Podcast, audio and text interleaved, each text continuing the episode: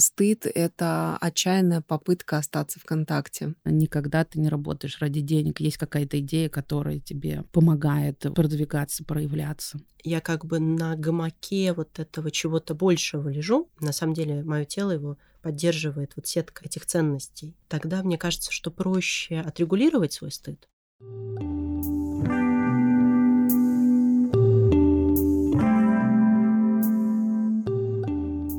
Что-то на окейном. Это подкаст о психологии и о том, как она может нам помочь чувствовать себя окей в самых разных жизненных ситуациях.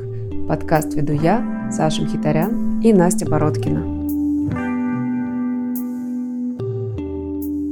Привет, меня зовут Саша, я психолог и кандидат на звание сертифицированного транзактного аналитика и соведущая этого подкаста. Настя Бородкина, клинический психолог, сертифицированный транзактный аналитик. И спешу представить, что сегодня у нас э, прекрасная гостья Елена Станковская, кандидат психологических наук, кандидат на звание сертифицированного транзактного аналитика в области психотерапии. У Лены за плечами более 15 лет индивидуальной и групповой работы с клиентами и более 10 лет преподавания. Лена — тренер и супервизор интегративной психотерапии под тьюторством. Привет. Добрый вечер. Спасибо, что э, согласилась, присоединилась. Я сейчас вот когда перечисляла твои регалии, я думала о том, как здорово ты проявлена в профессии. И мы как раз об этом сегодня хотим поговорить, но не только про проявленность профессии, но и вообще, в принципе, про эту тему, поскольку это то, чего мы во многом все хотим и во многом очень сильно боимся. И ты как специалист тоже очень много с этой темой работаешь. Я знаю тебя как тоже специалиста, который много про это говорит, рассказывает. Я сама твой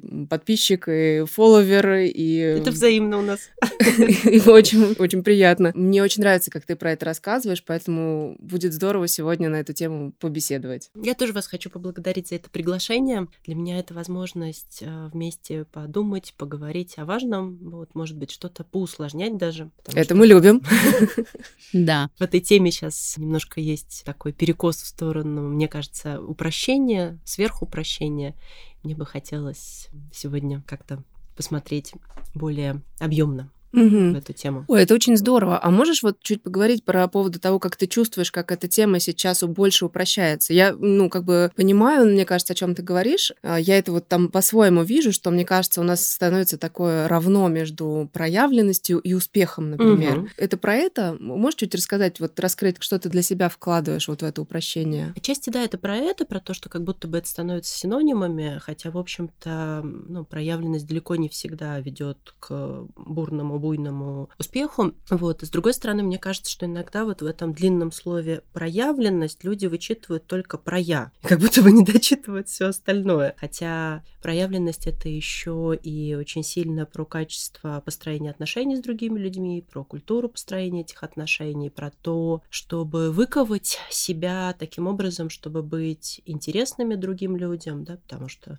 тот же самый успех, он, ну, на мой взгляд, rождается на стыке индивидуальных талантов и такого запроса со стороны других людей тоже. Вот эти вещи, ну, может быть, что-то еще сейчас будет по ходу mm-hmm. всплывать. Mm-hmm. Мне очень понравилось то, что ты сказала, что про я, а все остальное как будто бы немножечко отваливается. И действительно, какое-то получается тогда упрощенное видение этого процесса, и кажется, что тогда проявленность сводится до каких-то, ну, таких простых вещей, и что достаточно делать вот это, вот это и вот это, и все у тебя как бы получится. А при этом еще упрощение, оно влияет и на другую сторону, что тебе кажется, что это же все так просто сделать. А это... ты не можешь. Да, а ты как бы сидишь такой, думаешь, что ж такое? И вот ничего у меня не получается. Хотя вот если задуматься, вот даже просто написать о себе пост, ну вот просто там, да, ну, немножечко рассказать, это сайт-страничку сделать и так далее. Это же такая сложная работа. да, я вспоминаю, когда я э, первый раз делала свой сайт, вот сам процесс, чтобы прийти к этому, ну, в общем, потребовалось много психотерапии. Хотя это так просто. Ну, ты просто обращаешься к человеку, говоришь, а сделайте мне сайт. Вот mm-hmm. все, ты говоришь одно предложение. Но это предложение было очень сложно сказать. Как так? Почему? Ну, мне интересны и ваши ответы тоже. Mm-hmm. Вот, я думаю, что действительно проявленность это большой труд, потому что нам нужно мало того, что да, обратиться к этому человеку, который что-то опубликует, нам нужно, во-первых, иметь что-то, что мы хотим явить этому миру, Иногда это что-то мы годами строим, вот, и в том числе мы как профессионалы, да, вот. Во-вторых, э, конечно, часто это действительно работа с внутренними конфликтами, это тоже важная часть. Это не единственное, что мы делаем, да, но вот то, где у нас много внутренних конфликтов, которые мешают нам а, говорить то, что мы думаем, чувствовать то, что мы чувствуем, показывать это. Вот. То есть я бы сказала, что вот эти обе части здесь есть что нам важно разрешить себе это, с одной стороны, а с другой стороны вложиться и дошлифовать то, что мы хотим показывать другим людям и чем мы хотим быть узнанным. Ну и по сути это такой момент, когда ты заявляешь миру «я важен», я важен, я есть. Как я минимум самому себе. Я имею право, да. Да. Мы с Сашей обсуждали этот вопрос, и было в нашем разговоре что-то про культуральность такую, да, вот нашу особенность, когда тебе, в общем-то, не стоит быть важным и не стоит высовываться, да, исторически сложилось так. И вот как ты думаешь, имеет место быть такая особенность нашей полосы, скажем так? Я думаю, да, я часто это вижу в практике, я вижу это как такое межпоколенческое, трансгенерационную историю. Я сама носитель этой же истории, этих же запретов, ну, на самом деле, инструментов э, выживания. Да, помимо запретов, в общем-то, изначально функция была в том, чтобы помочь выжить. Да, не высовываться, не показываться, не выделяться среди других. Вот, я думаю, что это действительно очень-очень важно. И отчасти поэтому мне очень нравится вот этот современный запрос и мода да, на проявленность, потому что мне кажется, что правда это восполняет что-то очень важное в нашей культуре. Я согласна с тобой и дает э, возможность следующим поколениям уже иметь некий выбор. Будем надеяться, что да. И мы вот э, с Сашей-то знаем о том, что психотерапия здесь может помочь, да, но что еще может помочь? Здесь э, психотерапия, безусловно, помогает, потому что я даже, ну, так немножечко про свой опыт, если рассказать, то mm-hmm. я, например, когда только начинала вести свой блог э, и там выкладывала какие-то сторис, ну, такие, знаете, не картинка, а вот там ты что-то рассказала, что-то показала про себя, и, боже мой, я ночью просыпалась в поту. И я думаю, ну, как бы у меня одна моя часть такая говорила, слушай, ну, как бы это грандиозная идея, что кому-то есть там до тебя дело. Но есть как бы внутри ребята, которым есть до этого дело. И как-то хочется с ними разобраться, а с ними разбираться можно только психотерапии, на мой взгляд. Вот. Это вот к вопросу о том, почему ну, проявленность не всем дается, не все ее берут, да, потому что действительно вот цена, то, что ты описываешь, мне тоже это знакомо. Я помню, что на первое занятие в университете как преподаватель я пришла, я поднялась на этот второй или третий этаж, и дальше у меня голос дрожал таким образом, что я просто не могла представиться. То есть потому что это было как-то волнительно. Как ты справилась с этим? Но мне помогала идея про ошибки, про право на ошибки. Вот. Ну, потом, в принципе, как-то я посмотрела на студентов, я немножко задышала, потом переключилась на материал. Вот. Ну, и дальше, да, я в психотерапии долго работала над тем, чтобы мой внутренний папа, например, не приходил без спроса на такого рода мероприятия, потому что такая была критикующая на тот момент фигура для меня внутренняя. Mm-hmm. Вот. И после этого жизнь стала сильно проще. Как хорошо звучит, чтобы мой папа не приходил на такого рода мероприятия. Да-да-да, и вообще, возможно, даже я была у тебя на обучении по стыду, и вот мне кажется, даже там мы обсуждали по поводу того, вот как еще, какие можно проверки как бы предпринять там, а вообще, не знаю, папа или мама, они эксперты в той теме, в которой они сейчас критикуют, они как бы что-то в этом на самом деле там разбираются. И если да, то, может быть, стоит прислушаться, а если нет, то, в общем-то, действительно есть, наверное, какие-то другие люди, которые в этом больше понимают, и люди, которые там, да, действительно могут что-то подсказать. Да, спасибо, что упоминаешь. Я люблю этот действительно прием. Это немножко спросить насчет авторитетности вот этих вот запрещающих нам что-то внутренних фигур, да, то есть насколько этот человек вообще компетентен, хочу ли я прийти к похожему результату на тот, к которому он пришел, или она пришла. Это немножко запускает mm-hmm. такое мышление и наше самоопределение. И помогает вернуться в реальность. Да, да, да, да, да потому что, конечно, часто, ну, это мы по такому обыденному опыту знаем, да, что люди, которые наиболее категорично что-то оценивают, как правило, у них меньше экспертизы в этом, потому что чем больше ты набираешься опыта, чем больше ты понимаешь, тем более сглаженными такими и детальными становятся Аккуратными. Аккуратными, да, да, да, да. Мне очень понравилось то, что сказали вот чуть раньше по поводу культурального сценария, и я сейчас подумала о том, что, похоже, каждый раз, когда мы проявляемся, ну, пусть там мы про Россию сейчас говорим, про эту культуру, как будто бы каждый раз приходится пере решать свой сценарий. И это на самом деле огромная вот эта да, работа, которая происходит внутри. У нее очень большая цена, потому что действительно дети из других культур, ну, например, так вот, если таким обывательским взглядом посмотреть, можно, ну, как-то мне, по крайней мере, может быть, это не так, видится, что они могут проявляться гораздо свободнее. И как будто бы действительно сейчас вот эта культура про проявление, она делает очень большую работу для всех нас и для всех будущих поколений по поводу того, что вообще... Ну, то есть, по сути, выхода из некоторого вот этого хронического стыда за себя, за то, кто ты есть, как ты есть, как ты проявляешься. Я согласна. Я иногда думаю про то, что клиенты от, не знаю, 25 до 45, например, или там, ну, до 60, они делают работу за себя и немножко за весь свой род. Потому что mm-hmm. если это первое поколение в семье, которое приходит э, к специалистам, к психотерапевтам, психологам, то вот моя метафора здесь, что ты как бы разгружаешь свой вагончик и еще один-два вагончика, груженных э, от родителей, от бабушек, дедушек и так далее.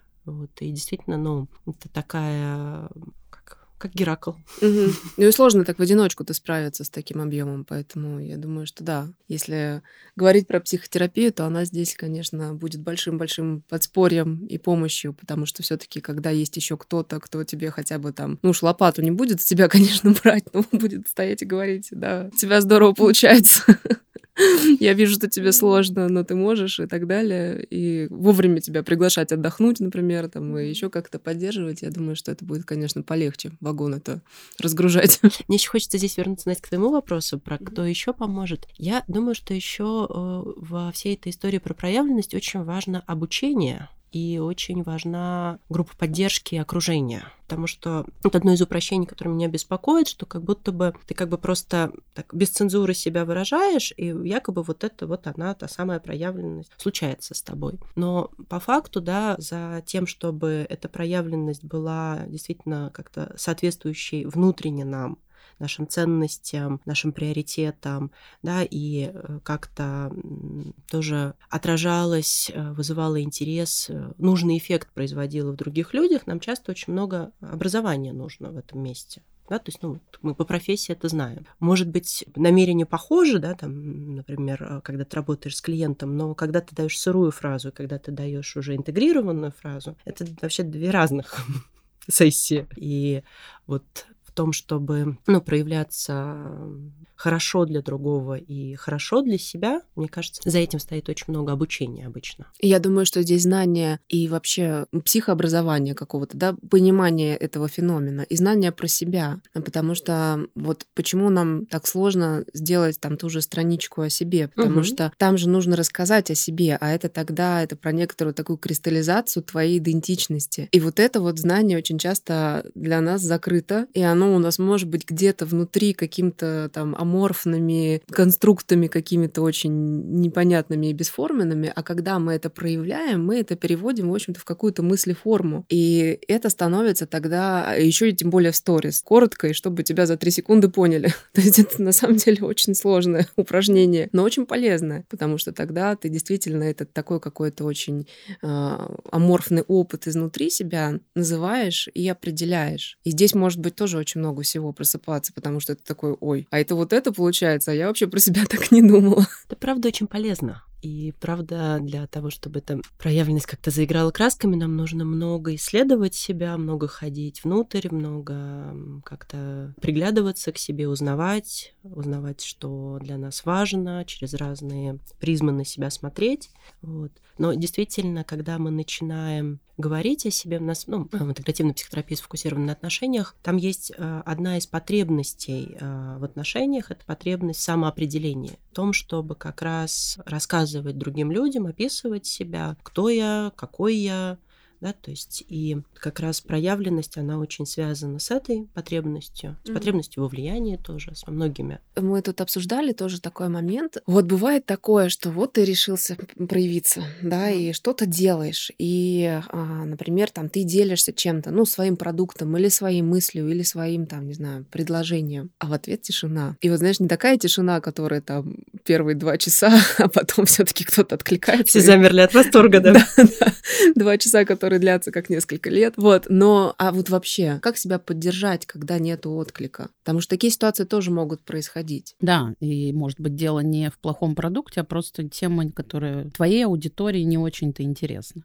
То есть хорошая, но просто неинтересно. Здесь мы подходим как раз тоже к вот этой теме компетентности и обучения, да, то есть что действительно нам очень помогает, когда мы можем разные себе интерпретации предложить, да, и вместе с собой подумать в этой ситуации, а не просто провалиться в стыд, да, то есть, например, подумать, вот, э, Настя, то, что ты предлагаешь, что, может быть, это там пока не актуально людям, может быть, им нужно еще 20 раз услышать какие-то подступы к этому, и только потом они смогут вообще понять, чем там, да, на самом деле я пытаюсь сказать. То есть, э, с одной стороны, вот про это, с другой стороны, я думаю про вопрос ради чего, да, то есть ради чего я это делаю, что я сама сам думаю по этому поводу, что ценное я вижу, э, и здесь? Как бы эти вопросы, они нас отправляют, катапультируют в успех, да, они просто дают нам возможность остаться в так называемом окне толерантности, когда мы можем чувствовать и думать одновременно, да, и вместе с собой больше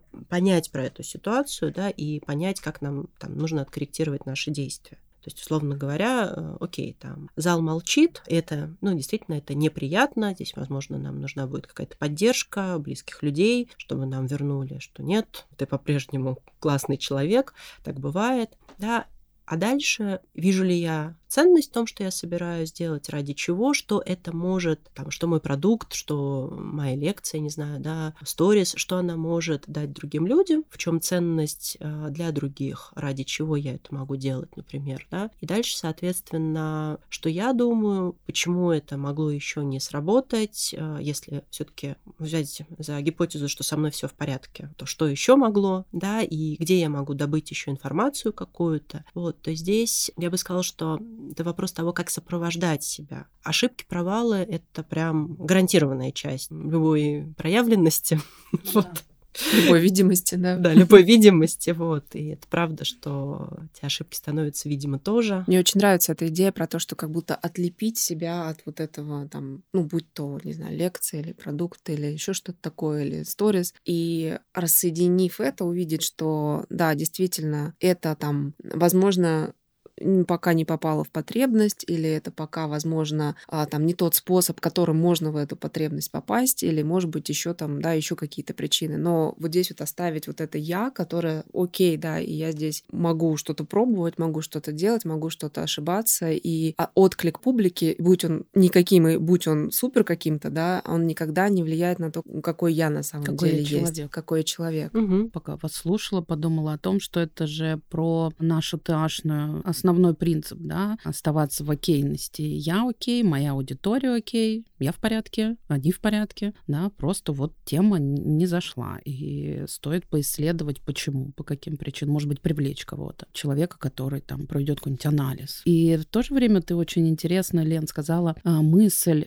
про идею, да, что я хочу э, дать своей аудитории или что я хочу дать людям, если я правильно услышала. Но вот у меня прям в голове в этот момент появилась мысль, что очень важна идея, которую ты несешь, и насколько ты от нее сам балдеешь. Да, да. да. Потому что на самом деле, вот как ни крути, часто считается, что люди работают только из-за денег, но это же никогда не так. То есть мы никогда не работаем ради денег сто процентов. Деньги — очень приятная часть нашей работы, но никогда ты не работаешь ради денег. Есть какая-то идея, которая тебе помогает продвигаться, проявляться. Что думаете? Я согласна, что деньги — это просто очень маленькая часть мотивации, которая, в общем, очень быстро становится не такой важной, как другая часть. То есть для меня лично для меня очень важно гореть проектом. Если я не горю, мне очень сложно заставить что-то сделать. Про деньги, да, я очень люблю тоже расспрашивать и клиентов, и саму себя, что значат эти деньги, да, что там внутри запаковано. Для кого-то это будет безопасность, для кого-то это будет статус, вообще значимость, разные какие-то штуки бывают. Мне кажется, что вот это вот поиск, э, ну, идеи, как ты говоришь, да, Настя, может быть, там, ценности, это правда очень сильно разгружает наше я. Потому что так как будто бы это действительно вот весь мир смотрит на меня, и вот я как будто нравлюсь или нет, да, то, что, Саша, ты говорила про эту слепленность. А когда я понимаю, что, ну, я как бы на гамаке вот этого чего-то большего лежу, на самом деле мое тело его поддерживает вот сетка этих ценностей, тогда мне кажется, что проще отрегулировать свой стыд, потому что здесь, ну, самый сложный момент, вот как я это вижу в таких провалах, неуспехах, это именно момент отрегулировать свой стыд и не дать ему тебя как-то заткнуть, да, омертвить надолго, то есть вот если нам удается отрегулировать его, и мы можем оставаться во взрослом, да, в том, что я смотрю, окей, это просто информация. Она неприятная. Я не хочу, чтобы каждый день мне только такая информация доставалась, но это просто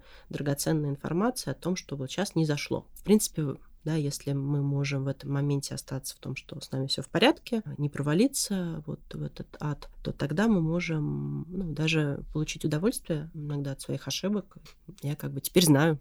Какая крутая метафора на гамаке своих ценностей. Я тоже, да, восторг.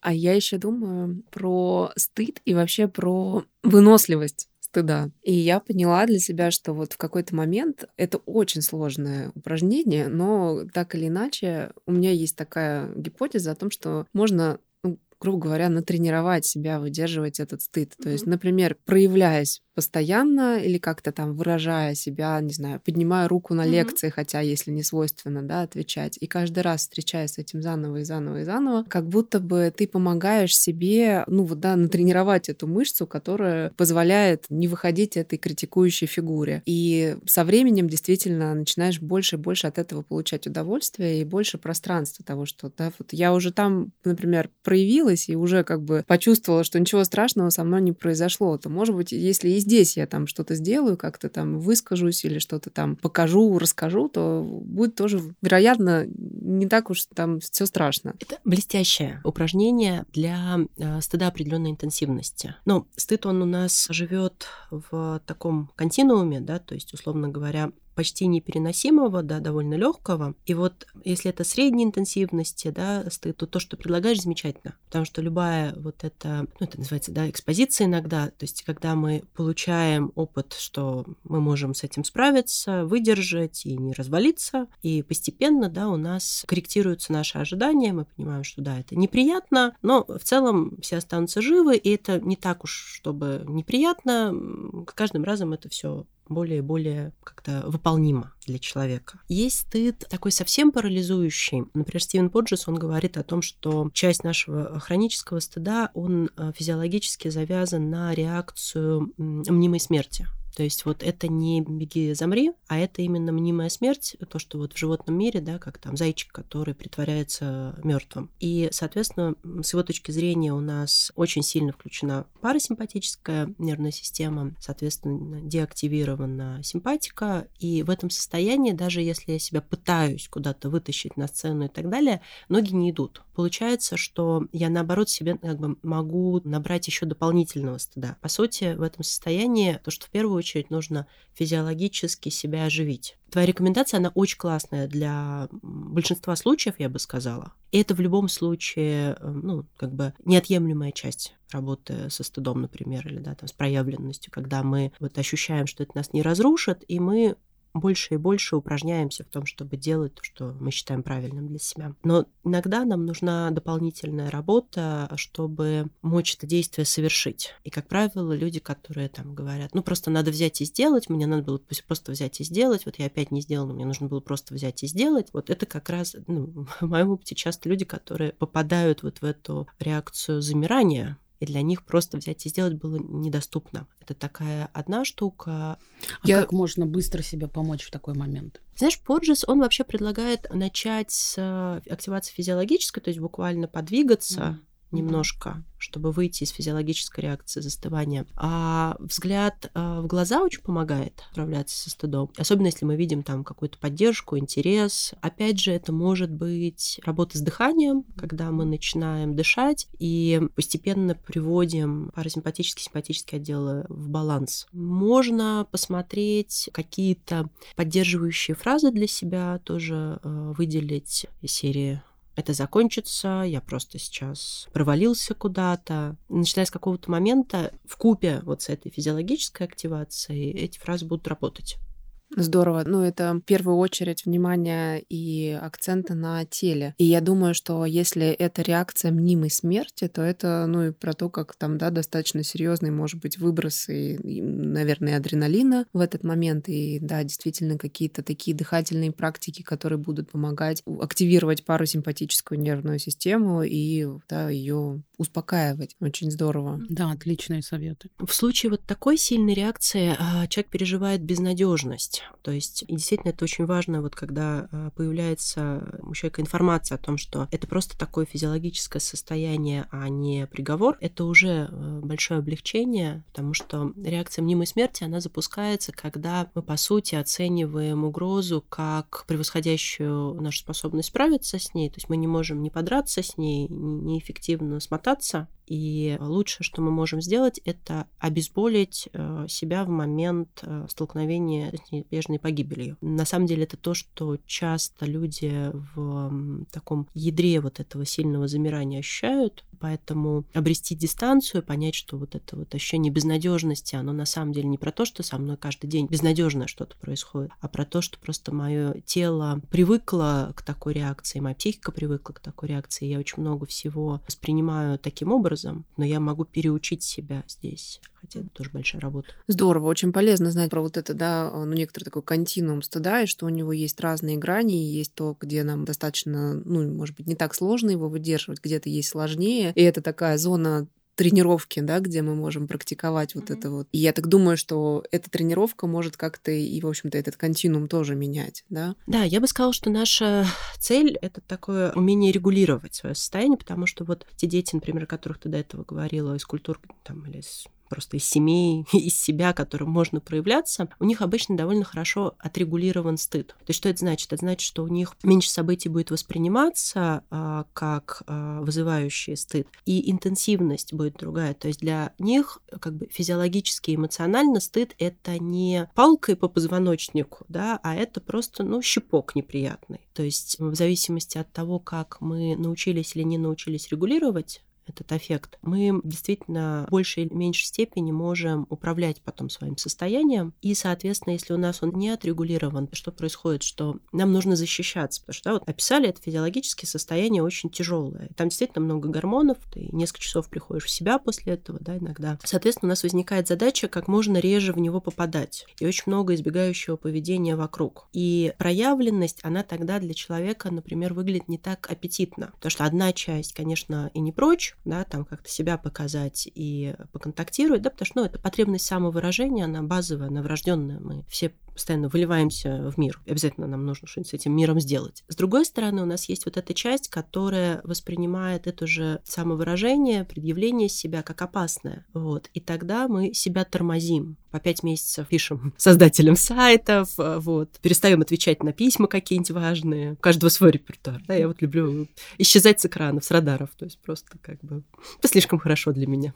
Сидим все. Знаешь, я как-то была на семинаре по стыду. Меня там очень прям запал попала одна фраза, мне для меня она оказалась какой-то такой очень целительной, о том, что стыд — это отчаянная попытка остаться в контакте. Я очень долго размышляла над этой фразой и действительно над тем, как э, мы как будто бы в ущерб себе, но идем вот в это чувство, чтобы остаться в контакте. То есть оно и здесь э, подсвечивается как бы важность всего этого, потому что нам очень важно остаться в контакте. А я не поняла, как это отчаянная попытка остаться в контакте. Я поясню. Ну, это вот как раз немножко про интегративную психотерапию в том числе. Считается, что стыд — это вот эта вот болезненная реакция, комплекс чувств, на самом деле, который возникает в ответ на какое-то нападение, на пренебрежение нашей личностью. Иногда, на самом деле, на отсутствие взаимности в важных для нас отношениях, там, где мы не можем защитить себя, и там, где мы дорожим отношениями. И что происходит, когда мы сталкиваемся вот с этим пренебрежением, нападением, обесцениванием, да, в целом у нас возникает гнев. Одна из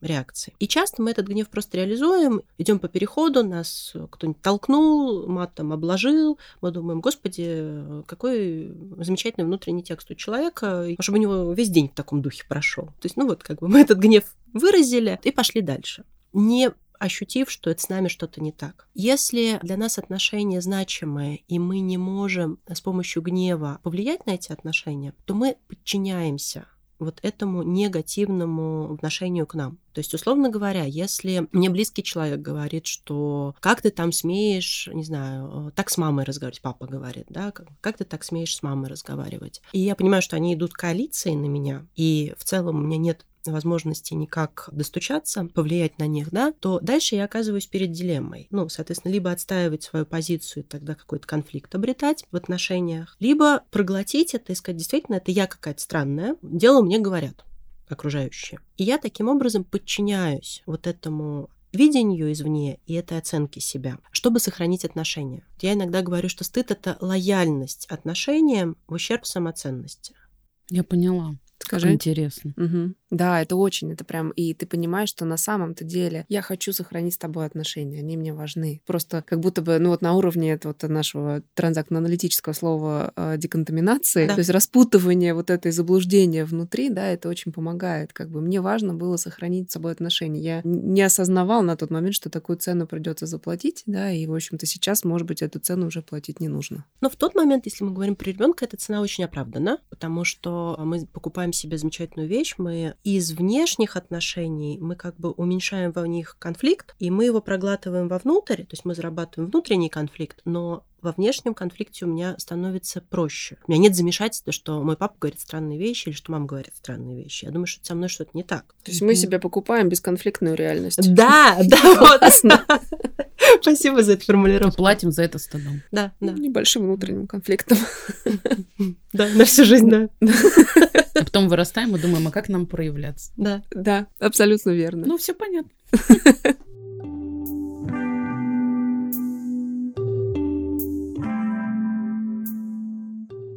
Лен, я знаю, что у тебя в этом году будет курс как раз по работе со стыдом. Ты делаешь какой-то такой отдельный большой э, курс, или я что-то путаю? Да-да-да. да. Ага. В октябре я планирую вот запустить поток, да. Классно. Окей, мы оставим ссылку тоже в описании, Ой, чтобы была возможность и специалистов. Это для специалистов, да, для психологов или для нет, всех? Нет, нет, он для всех. Для всех, он прекрасно. Для всех. Он Супер. для всех как раз, да. Я считаю, что у тебя потрясающая такая миссия даже, да, потому что освобождать людей от этого чувства, это столько свободы, это столько творчества, столько прекрасного рождается в этой принятости, да. Я вот поделюсь небольшим своим примером. Я хожу сейчас на вокал, и вот угу. у меня абсолютно потрясающий преподаватель по вокалу. Я прям чувствую, как я размораживаю в контакте с ней, и мой голос начинает звучать совершенно иначе. Он даже меня удивляет. И это настолько классно, я понимаю, что это же может быть не только голос, это может быть вообще все что угодно, абсолютно любое человеческое проявление может быть отогрето, разморожено и проявлено своей какой-то высшей формой красоты. И мне кажется, ты в этом несешь такую классную, огромную, сложную миссию, и мне, конечно же, очень хочется, чтобы как можно больше людей про это узнало и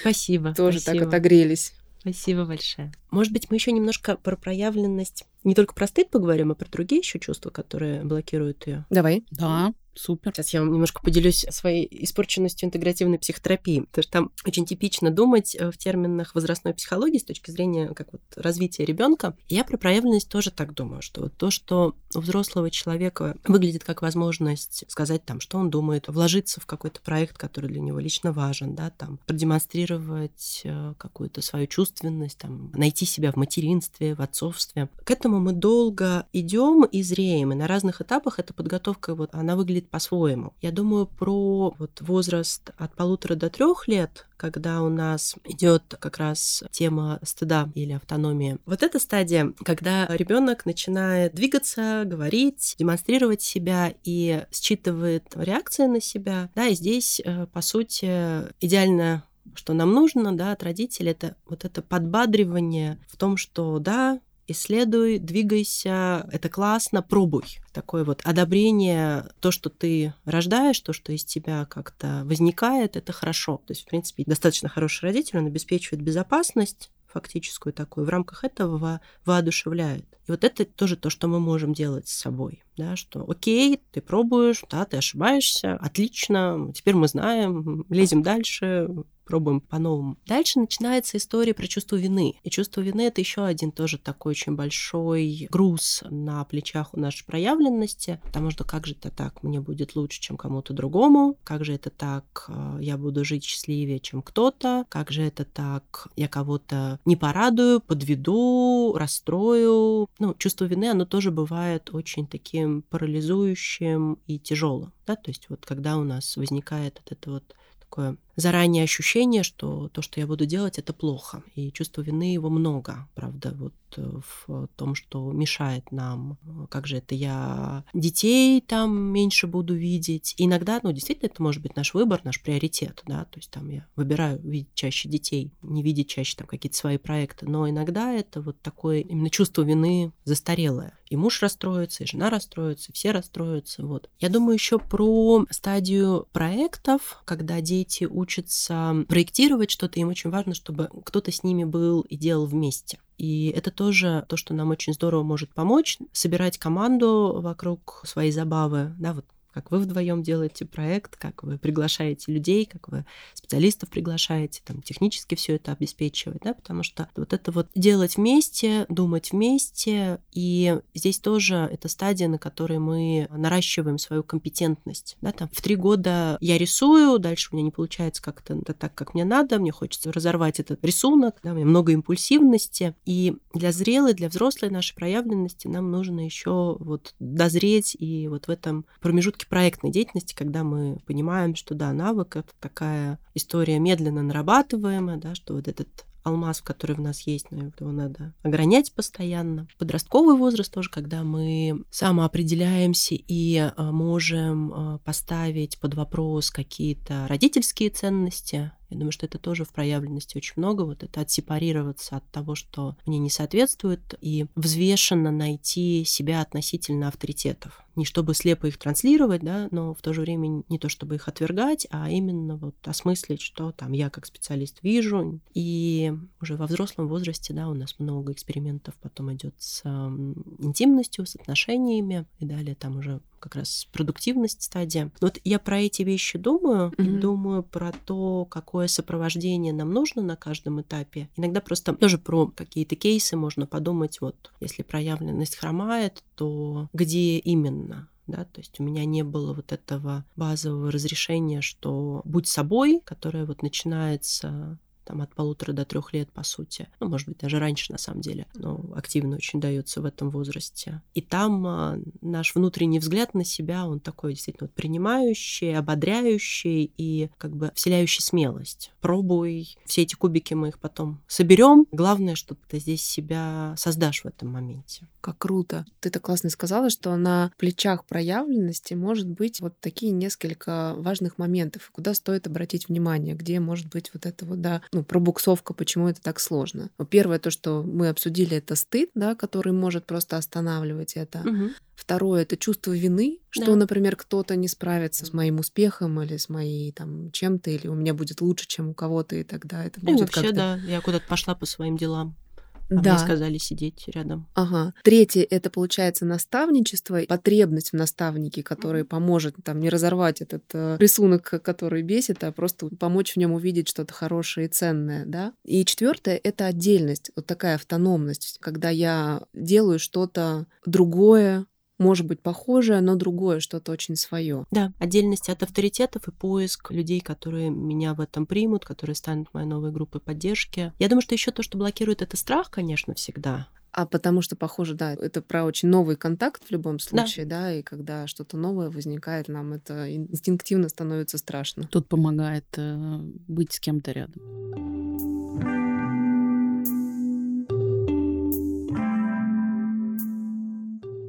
Ну что, спасибо большое за этот прекрасный разговор. Я даже не знаю, ты очень классно рассказываешь про это и э, рассуждаешь, и это очень прям ценные такие вещи, которые прям можно брать и пробовать и делать. Спасибо большое, спасибо, спасибо. Настя, Саша, спасибо. Да, очень глубокое получилось рассуждение. Очень интересно.